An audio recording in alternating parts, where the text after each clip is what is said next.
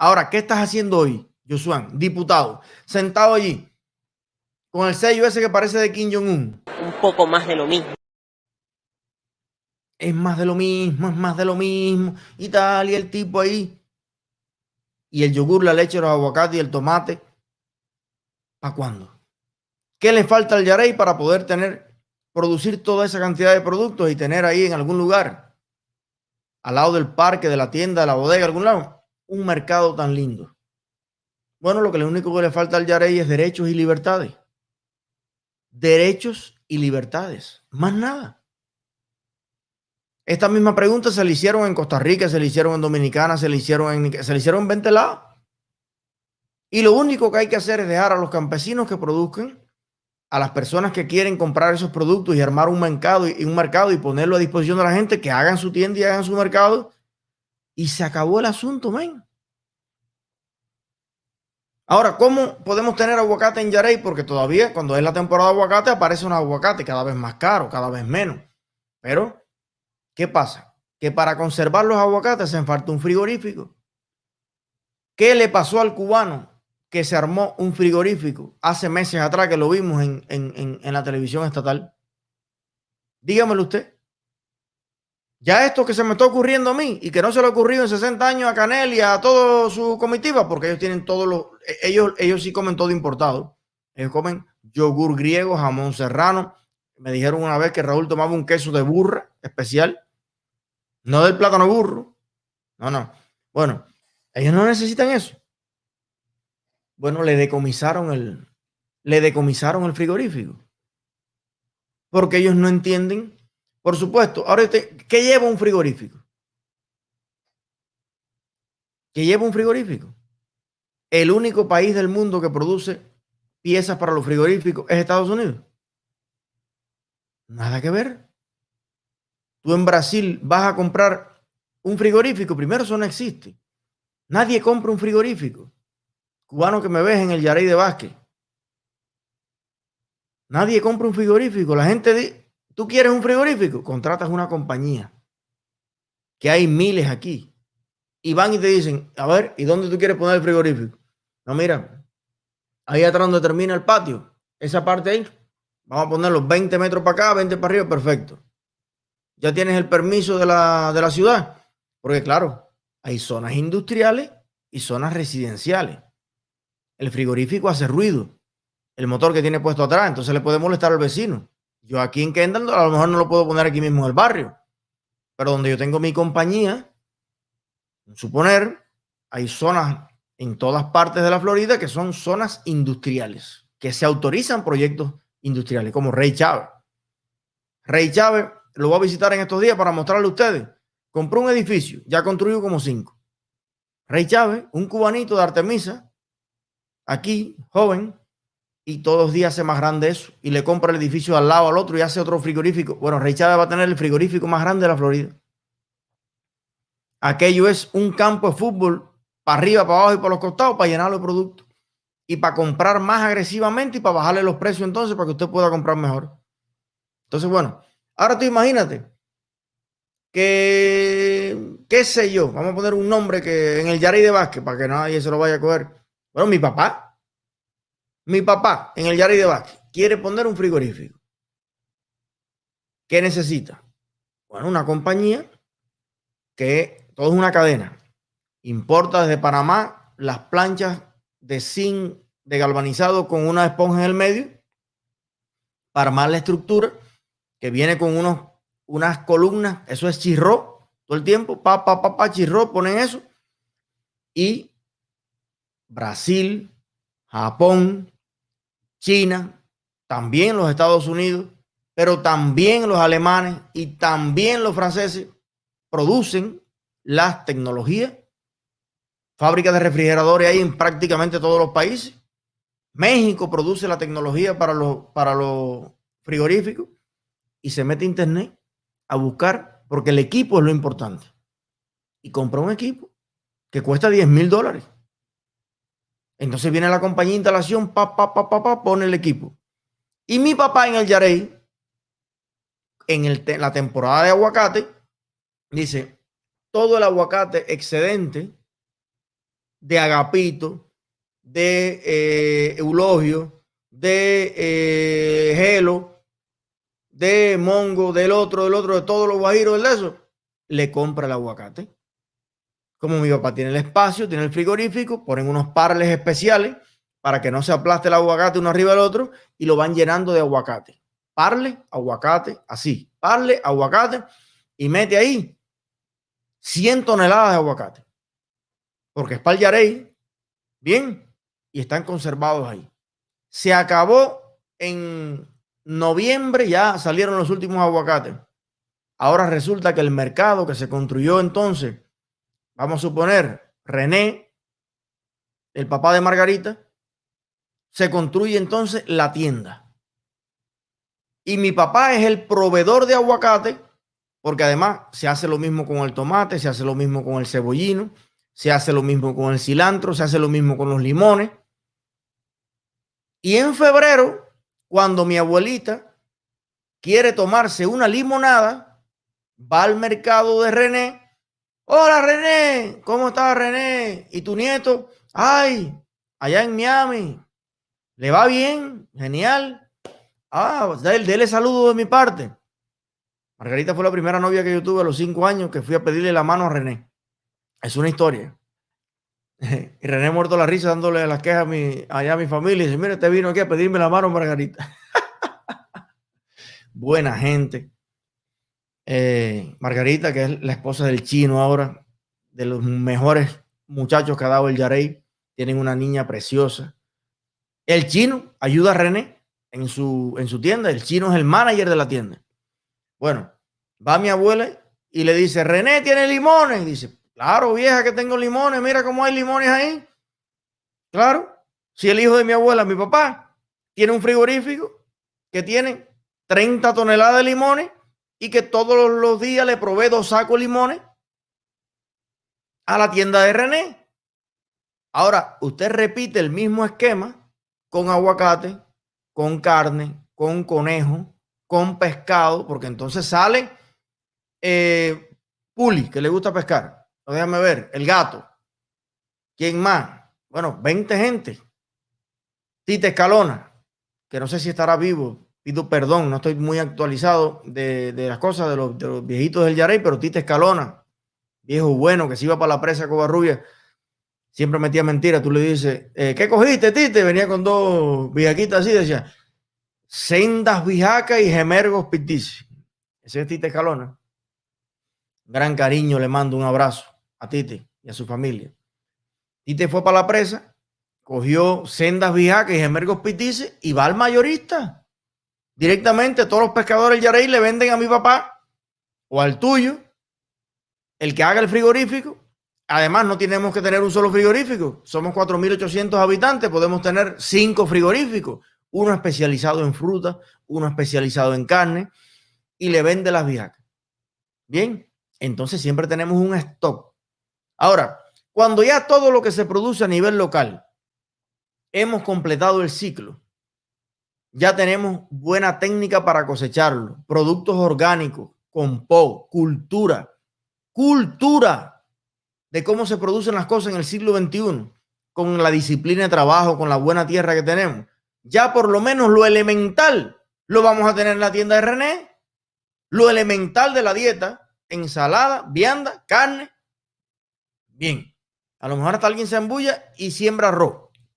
Que hay buenas experiencias por ahí cerca de mi barrio de, la siembra de arroz.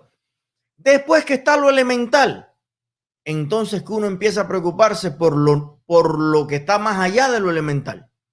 Por ejemplo, por ejemplo, y el yogur está dentro de lo, elemental, tan importante para los niños.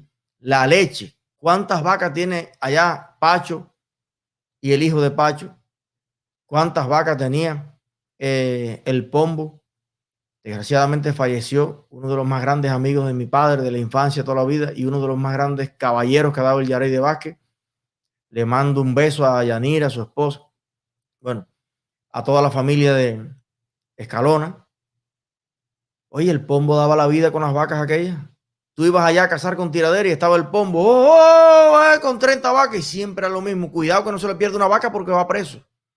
Él, dueño de las vacas, porque las vacas no son de él, las vacas son del Estado y siempre era un estrés. ¿Cómo me hace falta comprar un litro de leche? Será yo. Para mi abuela, para que tome leche. Y decía, bueno, vamos a ver cómo lo hacemos, porque el tema es que tengo que entregar la leche porque la vienen a buscar y entonces hay que entregar al Estado, pero como casi no hay hierba y hay seca, las vacas están dando menos y entonces me conseguía siempre un litrico de leche. Y ahí, y para hacer una cosita. Fíjese qué trabajo. Siempre el Estado entorpeciendo. Siempre el Estado rejodiendo. Esa no es la función del Estado. No hace falta Estado hasta aquí. ¿Hasta dónde vamos? No hace falta Estado. No hace falta Estado. Cuando hablamos de libertad y de libre mercado, usted me ha oído mencionar un partido. Usted me ha oído mencionar al PCC o a los demócratas o los republicanos. No, yo he hablado de personas, tierra y libre intercambio y cierta tecnología que deberemos adquirir. Ahora entonces sale el comunista y dice, Eliezer, ¿qué clase de cantidad de mierda tú hablas, Eliezer? Yo no sé cómo tú, no te cansas de hablar mierda. No, mierda hablan en la mesa redonda. Mierda hablan en el NTV. Y a ti te gusta. Yo te estoy diciendo, yo lo que te estoy hablando es caviar, mijo. Caviar es lo que te estoy hablando. Lo que tú no lo aprecias, porque tú tienes la mente obtusa ya. Entonces, vamos a seguir porque ya tengo frío dentro del frigorífico. Hay que meterle cosas al frigorífico. Señores, en Yarey hay personas y te hablo de uno de los pueblos más pobres de Cuba, en el que yo nací y crecí. Un pueblo que no tiene ni el camino asfaltado, que no tiene una farmacia, que no tiene un mercado que valga la pena, que hay que ir a Vázquez, el más cercano para comprar un champú. Bien, usted sabe que hay viejas en el Yarey, amigas mías, que hacen un clase de yogur. Nada. Cuando había leche, compran la leche, incluso con leche en polvo tienen el, la bacteria de un poquito de yogur, se lo echan, lo dejan reposar.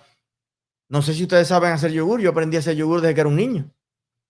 Usted lo echa, primero hierve la leche. Cuando la leche esté, para matarle las otras bacterias, las malas, ¿no? Para esterilizarla. Cuando la, cuando la leche, la temperatura está ni fría ni caliente, tibiecita, usted le arroja la muestra, le llamamos que es simplemente un cultivo de bacterias que viene de otro yogur. Y que siempre usted debe conservar un poquito de muestra para la próxima vez. Y lo, lo tapa suavecito, que a veces lo han tapado con una tela, con una y lo deja. Y esas bacterias funcionan. Chiqui, chiqui, chiqui, chiqui. Y si nadie se mete con aquello y tiene la luz correcta y tiene todo, o la falta de luz, se hace la magia, se hace el yogur. Y eso es más nutritivo, tiene más vitamina, tiene 20 mil cosas. Ya luego, si le echa un poquito de vainilla, un poquito de fresa, porque está el niño que no le gusta el sabor así normal, y para no echarle tanta azúcar, que no es tan bueno comer tanta azúcar, bueno, con un saborcito se lo toma. Ahora, ¿qué hace falta para tener yogur el año entero en el Yarey? Para todos los niños del Yarey, y para todos los viejos y para todo el que se lo quiera tomar. A ver, explíquenme. Y díganme en qué parte entra el Partido Comunista a jugar aquí alguna función estaba diciendo que la pregunta que me iba a hacer un comunista era, ¿de dónde va a sacar tu padre 10 mil dólares para comprar el motor de frío de un frigorífico? Y ahí es donde yo le digo, se los voy a mandar yo. Y ahí es donde tú haces y te metes tres dedos en las nalgas porque te cogiste las nalgas con una puerta. Se los voy a mandar yo. Y entonces, ah, bueno, entonces, ¿cuál es, qué es lo que impide que mi papá sea dueño de un frigorífico en el Yarey que guarde todos los productos que hacen falta para los meses que no se cultivan? Ese tipo de productos. ¿Qué es lo que está en el medio? Ese puerco y cochino partido que tú tienes.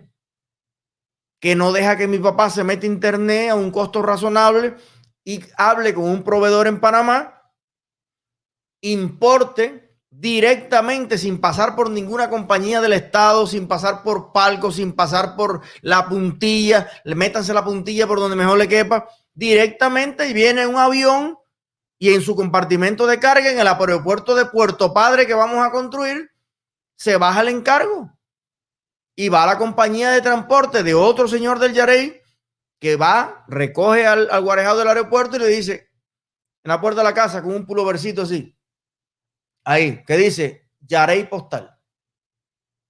Señor Eliezer Ávila, el viejo, el mediano o el nuevo. Bueno, el nuevo vive en Miami. Fíjate yo que me estoy sacando de la ecuación. No sé si usted se dio cuenta. Ya si yo estoy dirigiendo el Yarey, esto es más rápido. Pero me estoy sacando yo de la ecuación. Ya yo me quedé a vivir en Estados Unidos. Si lo que usted le molesta soy yo, ya yo no estoy. Yo nada más le voy a mandar el dinero a mi papá para que ponga su negocio para que lo ayude usted a tener comida. Llega el señor de estos tantos jóvenes hermosos, fuertes, aseados que tenemos en el Yarey, que hacen ejercicio allí. ¿Cómo se llama? El, el nieto de...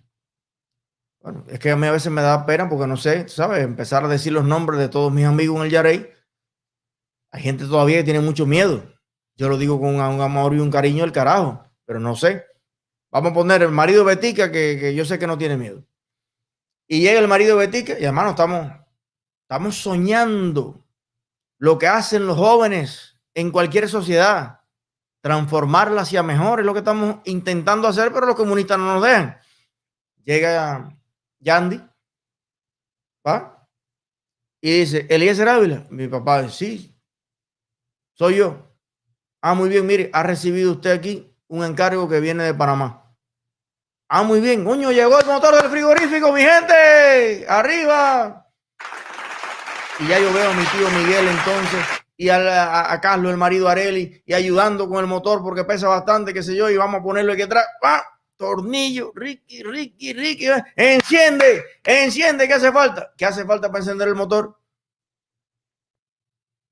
Para los que se conectaron ahora, Ponme la foto del mercado para que la gente se ubique de lo que estamos hablando. La primera. Para que la gente se ubique, no vaya a ser que se conectó alguien ahora y que no sepa. Estamos hablando. Le estoy explicando a los comunistas en una clase de quinto grado, en una, no, de primer grado de economía, le estoy explicando cómo tener este mercado en el Yarey de Bac, abastecido el año entero. Bien, en esa clase estamos. Ya. Bueno, enganchan el motor. ¿Qué hace falta? Corriente. Ya está. Conecta la empresa eléctrica a la 220, que después, no, no, porque esto es un ensamble. Después podemos analizar la empresa eléctrica y la empresa de comunicaciones y el motor, porque hay que hacerlo en Panamá si nosotros tenemos más ingeniero eléctrico que Panamá. ¿Eh? ¿Eh? No, porque ¿de dónde va a sacar? Ah, Oye, espérate un momentico, perdóname que te disculpe. ¿Cuántos ingenieros eléctricos tiene Puerto Padre? Si, si yo estoy al frente de Puerto Padre, del partido Somos Más. Yo dirijo cuatro años en Puerto Padre, tenemos una fábrica de motores de frigorífico en Puerto Padre. Porque reúno a todos los ingenieros eléctricos y te voy a decir quién va a estar al frente de ese proyecto. Sicilia, de apellido, primo mío, que nadie le va a regalar nada. Roger Sicilia, que vive ahí en la curva. Todo el mundo lo conoce en el Yarey. A Roger Sicilia le digo yo, mire usted, hay un crédito de medio millón de dólares, un crédito que va a estar disponible en los bancos para apoyar, para apoyar microempresas o, medianas empresas. ¿De dónde sacamos el dinero? De no pagar salario de chivatones. Reunimos millones de dólares en Cuba de no darle Suzuki, gasolina, no sé qué, porque el chivatón no juega ningún papel productivo en la sociedad, más que entorpecer y hacer triste a las personas. Hay 500 mil dólares para montar una fábrica de tecnologías para conservación de los alimentos. Estoy seguro que Roger va a decir, aquí estoy. Dame cuatro ingenieros eléctricos, vamos a hacer los planos, que vamos a hacer un motor mejor que los motores que venden en Panamá. Se acabó ya los gastos de importación, entonces ya a mí no me cuesta 10 mil dólares el motor para conservar los aguacates. Ya cuesta 4 mil. ¿Por qué? Porque lo hacemos en casa. ¿Quién lo hace? ¿El Estado? No. Lo hace un grupo de ingenieros que crean una cooperativa, una sociedad que no, me gusta ni llamarle ni cooperativa, porque el término cooperativa en Cuba está tan choteado que la gente entiende por cooperativa otras cosas. Socios, vamos a utilizar lenguaje de la economía de verdad. Fuera, se acabó ya. Vamos, yo por eso puse ese título en el post. Me gusta el capitalismo. ¿Y qué? Adoro el capitalismo, amo el capitalismo, me encanta el capitalismo. Te puede doler las nalgas, te puede lo que tú quieras. Ese es tu problema. El capitalismo es el único sistema económico que funciona. No, pero la sociedad, ya estamos hablando de otra cosa. Tanto capitalismo hay en Canadá como lo hay en El Salvador. Ah, lo que pasa es que el capitalismo no resuelve todos los problemas. Pero la falta de capitalismo ya es un problema en sí. Capitalismo, nada. Los medios de producción de todo el país en manos de los que producen, de la gente, propietarios, ya. Pero estábamos poniendo el motor, o me equivoco. Enganchamos el motor. Este vino de Panamá porque estamos en el primer año de transición. Y todavía los motores Yarey SA no están listos. Estamos en fase de proyecto. Ya le dimos el crédito, están los ingenieros trabajando. Lo importamos de Panamá. Ya está. Y ahora entonces resulta que una vieja jubilada de la resbalosa, que es la que más rico hace el yogur, va y habla con Pacho y le dice, Pacho, me enteré en la directa de Eliezer Ávila, porque ya la gente tiene internet. Me enteré en la directa de Eliezer Ávila, una directa que hizo hace dos años, desde allá, desde Miami, que estaban dando unos microcréditos. Y yo siempre, yo tengo 65 años, pero yo siempre he sido una persona emprendedora, siempre he hecho mi ollita de yogur, la gente me lo compra, me queda bien. ¿Tú crees que yo pueda hacer una industria de yogur? Se pasó claro. Ahora que a mí el Estado no me obliga a venderle la leche al precio que le da la gana. Y que además yo soy libre de tener todas las vacas que yo quiera y de comerme las vacas. Yo he multiplicado mi, mi masa ganadera y quiero vivir de las vacas. Y yo tengo ahí un stock de 300 litros de leche diario y no hay quien vendérselo. Oiga, voy a pedir medio millón de dólares y voy a montar una industria de yogur porque la cuenta está clara. La cuenta está clara. Si yo le compro a usted a 1.5 dólares el litro de yogur. Además, garantizado que se lo voy a pagar diario. Fíjate, lo que paga la dictadura son centavillos. Vamos a suponer, vamos a ponerlo, estos son precios hipotéticos. Yo te compro dólares el litro de yogur. El litro de yogur lo convierto en de, de leche. El litro de leche o a 50 centavos. El litro de leche lo convierto en cuatro vasos de 8 onzas de yogur o seis vasos de 8 onzas, hay que calcular las onzas, porque son 32 onzas un litro, ¿cierto? Bien, fíjate, y eso lo empaco en unos potecitos así, que lo hacemos en la fábrica, y esos, esos, esos potecitos vale 2.50 en dólares, como vale aquí en el Tropical. El negocio funciona. Usted convierte un litro de leche en seis potecitos de yogur a 2.50, señor, le podemos todavía pagar más, mejor el litro de leche a Pacho. Ah, pero claro, eso lleva la fábrica que hace las tapitas, el de eso. Espérate. Y ahora vamos a contratar a Fernán. ¿Por qué? Porque los Yarey Yogurts, bueno, ¿por qué tenemos que hablar en inglés si estamos en Cuba? Yogurcillo del Yarey. El yogur es la resbalosa. Yogur es la resbalosa. Tamal es la guabina. Mariquitas de plátano la cañona. No, no, tú vas a ver. Pero bueno, estamos en el yogur. Bueno, ese yogur empieza a alimentar una cadena de empleos de compañías porque todos esos productos llevan la etiqueta. Hay que diseñar un diseñar un logo, hay que ver los colores que se van a usar. Mira la compañía, ya lo tenemos aquí los que mejor hacen videos, banners comerciales, diseño de todo en el sur de la Florida, que van a tener una sucursal, tan cubanos como son, pueden tener negocios aquí y negocios en Cuba y monta su sucursal en Cuba. Y esa señora que tiene esa habilidad, como mismo le va a pasar a la costurera, que en vez de estar remendando media rota y todo eso, hace una, una, una fábrica de costura. Señores, que es que tenemos, señores, Señores, el Yarey de Vázquez está como los campos franceses de 1700 y pico. ¿Qué le pasó a Francia? Vino la primera revolución industrial, después vino la segunda, después vino la revolución de los derechos en el mundo, después otra revolución industrial más. Y el Yarey de Vázquez se mantiene en el feudalismo del siglo XVI tardío. Esto que yo le estoy hablando lo discutieron los franceses hace cuatro siglos o tres siglos y pico. Pero en Cuba no. En Cuba empezó en la República a coger fuerza y cuando Cuba se estaba industrializando, cuando ya Cuba era primer exportador de azúcar, cuando Cuba era primer exportador de ron, cuando Cuba era primer exportador de una pila de cosas, llegó Fidel, llegó el comandante y mandó a parar. Y nos volvió a mandar para el feudalismo. Pero el Yarey ya tuviera todo esto. Sin el Partido Comunista, el Yarey ya tuviera todo esto.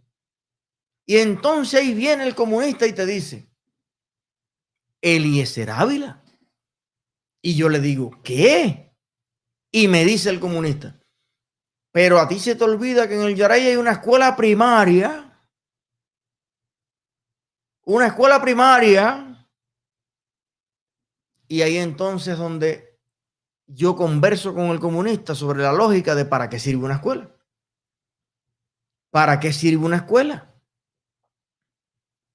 La escuela no es el lugar donde nuestros niños y jóvenes adquieren habilidades para trabajar en el, en, el mercado para trabajar en cualquiera de estas compañías, o en el frigorífico, o en la tienda de René, o en la industria de diseño de Fernand, o en la fábrica de yogur de Fela.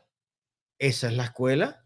Claro que Yarey necesita una escuela que gradúe a los profesionales que van a trabajar en todas las industrias que vamos a hacer para que puedan ser prósperos y puedan hacer proyectos de investigación y crear tecnología en el Yarey sin tener que irse ni para Puerto Padre.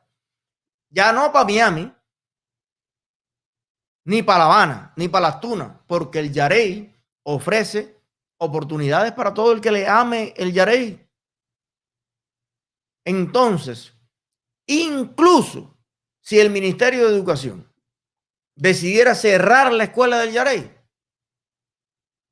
que casi la han cerrado porque no hay ni niños, ya cerraron creo la de Congo adentro, eran dos escuelitas primarias, la abriríamos nosotros. ¿Por qué? Porque la escuela es una necesidad y porque también al lado de la escuela estatal puede venir otro profesor jubilado del Yarey o no jubilado o recién graduado y monta una escuela privada y ahí empieza a hacerle cortocircuito a la cabeza a los comunistas. Escuela privada, pero como, como una escuela privada, no, no entiendo, no entiendo, me fundo, me fundo. Porque usted es un come mierda. Disculpe que se lo diga así usted es un come mierda. Y no entiende para qué sirve una escuela. Y si usted puede tener una escuela al lado, donde yo, en el Yarey, puedo enviar a mi hijo y tiene la última tecnología para estudiar y tiene las sillas más cómodas, los profesores más preparados y tiene y enseñan inglés, francés y alemán y chino y aparte después la educación física y pelota para todo el mundo. Y después van y nadan en la piscina. Señor, ¿cuál es el problema? ¿Cuál es el problema? Así es en Canadá. Así es en Suecia. Así es en Italia. Así es en Costa Rica. Así es en Estados Unidos. Y en todos estos países están estos mercados. ¿Y qué mierda hay en el Yarey? Si tener escuelas privadas es malo, porque es que en todos los países donde hay escuelas privadas no falta la leche, no falta el aguacate, no falta la yuca, no falta la carne. Y en el Yarey, que lo único que tiene es la escuelita estatal comunista que ponen ellos, no hay de nada. ¿Qué escuela funciona mejor entonces? La educación no es la educación por la educación, para decir que usted está educado muriéndose de hambre. La educación, señores, es una necesidad del mercado. El mercado es intercambio libre. Esas creaciones que hace la gente necesitan personas que dominen técnicas, conocimientos, especialidades. A lo mejor esa viejita que empieza haciendo poquitos de yogur termina necesitando un laboratorio bioquímico para competir con los yogures griegos. Y tienen que haber ingenieros químicos que abran el yogur griego, lo piquen en dos y miren a ver. Ah, pero mira qué descarados son. Ya descubrí por qué los yogures griegos se venden más en Alemania que los yogures del Yarey. Es porque los griegos están usando una molécula que viene de la fruta bomba. Papayín PQ314. Y lo descubrió un ingeniero químico del Yarey que se graduó en la escuela para estudiar en el laboratorio de la vieja que hace yogur. Esa es la economía, señores. Esa es la puta economía. Comunistas, métanse eso en, su, en sus cabezas. Esa es la economía del mundo. Hoy que usted tiene en el Yarey, hombres y mujeres subsidiados y casi nadie con prosperidad y con éxito. Todo el mundo esperando que llegue el pan a la tienda.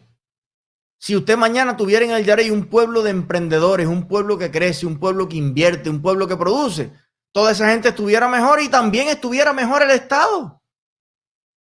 Porque todo lo que estoy hablando no existe. Y si existiera, aportaran impuestos que no se aportan hoy porque no existen. No sé si me entiende. No existen. Cuando existan millones de cubanos haciendo lo que yo te estoy contando, y es lo que hacemos en Miami, es lo que hacemos en Costa Rica, es lo que hacemos. Ay, como cansa darle clase a los comunistas. Como cansa darle clase a los comunistas, porque esto lo entiende el planeta entero. Esto lo entiende eh, un, un, escandinavo, se lo explico, lo entiende, pero un comunista no. La Ñico López no entiende. Ahora, ¿qué pasa? Y es, yo creo, la línea elemental en la que debemos los cubanos ponernos de acuerdo. Cubanos que me escuchan, 11 millones y medio de personas, de los cuales el 96% no es comunista. El Partido Comunista tiene en su membresía el 4% de los cubanos. Saludo al gran Ultra que lo tenemos por ahí presente. Un abrazo. A que Ultra entiende esto que estoy explicando. Porque Ultra sueña, proyecta, estoy seguro incluso que hasta que invierte en esto mismo que yo estoy contando, en el pueblo de nació Ultra. Yo creo que Ultra es de un pueblo que es más feo que el carajo. ¿Por qué feo? Porque no hay derecho a ponerlo lindo. Ahora la pregunta es, ¿tiene que esperar el pueblo de Cuba que los comunistas de la Ñico López entiendan estas cosas elementales y autoricen a los cubanos a desarrollarse? ¿O puede el pueblo de Cuba decirle, mira, comunistas, me cansé de esperar por ustedes? Mis sueños y mis proyectos de vida coinciden con lo que está diciendo Eliezer Ávila, con lo que está diciendo Ultra, con lo que está diciendo Taola, con lo que está diciendo el Chucho, con lo que está diciendo todo el que quiere una Cuba libre y próspera. Yo no puedo esperar que se pongan de acuerdo en el Comité Central ni en el Buró Político. Es más, ¿qué hacen ustedes ahí? Esa piña, ¿qué hacen ustedes ahí? ¿Qué hacen ustedes jodiendo las sillas del Palacio de Convenciones? Pegándole peste a pedo allí. Todos esos viejos locos, chochos. Tumbando. Tumbando. Esa asamblea municipal del pueblo popular, esa asamblea provincial, esa asamblea no sé qué. Señores, allí hay personas decentes no digo que no. Hay personas decentes en todas esas asambleas, pero que se pongan a producir, macho. Se pongan a producir. Vaya, aunque sea que hagan marketing. Háganse youtuber. Josuan, ábrete un canal de YouTube. Un poco más de lo mismo. Explica cómo conquistar por internet, cómo cogiste al chileno y lo envolviste y le dijiste, llévame al cielo y yo te voy a llevar a ti también. Y el que te quiera ver, entonces, Yusuan, escúchame, ábrete un canal de YouTube que sea. Y después vas a la, a la, señora del, del, yogur en el Yarey, a mi papá que es el dueño del frigorífico, a René que es el dueño del mercado de Yarey, y dile, ¿quieren promocionarse en mi canal? Para que también los conozcan en el 23, en la cooperativa 25 de septiembre, en el Mijial, en Maniabón, en Basarales, y vengan a comprar a tu mercado. Ya estás haciendo algo útil.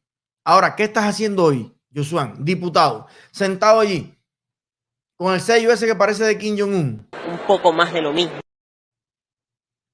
Es más de lo mismo, es más de lo mismo, y tal, y el tipo ahí. Y el yogur, la leche, los aguacates y el tomate. ¿Para cuándo?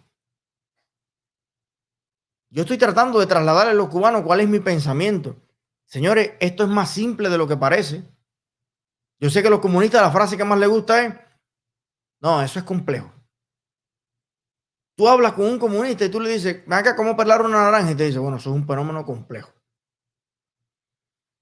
Un fenómeno complejo porque, primero, faltan las condiciones objetivas y subjetivas.